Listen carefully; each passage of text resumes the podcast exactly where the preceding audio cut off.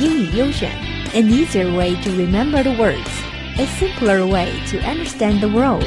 From word to world, join us. Word of the day，英语其实很简单。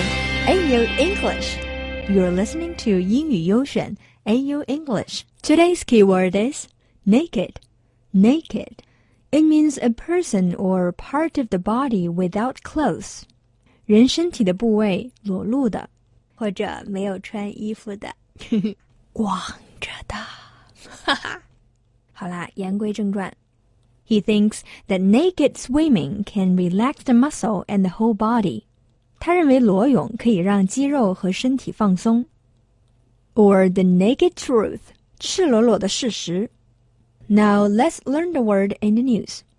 Recently, some pictures online showing naked men swimming in a river in the city of Nanchang has triggered public debate. In southeastern China's Jiangxi province, a group of men has been seen swimming nakedly in Ganjiang River. Along the river, there are also some tourists walking for sightseeing and taking pictures of the city.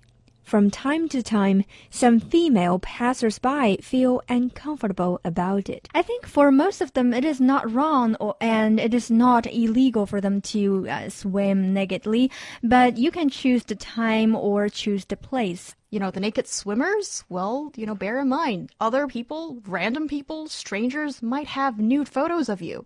How is that not embarrassing? and for those passersby, they were just trying to take a photo of the city's skyline and then you get a couple of nude dudes in your photo. That is just terrible. And I did a little bit of research, looked up those photos, and I have You looked say, at them.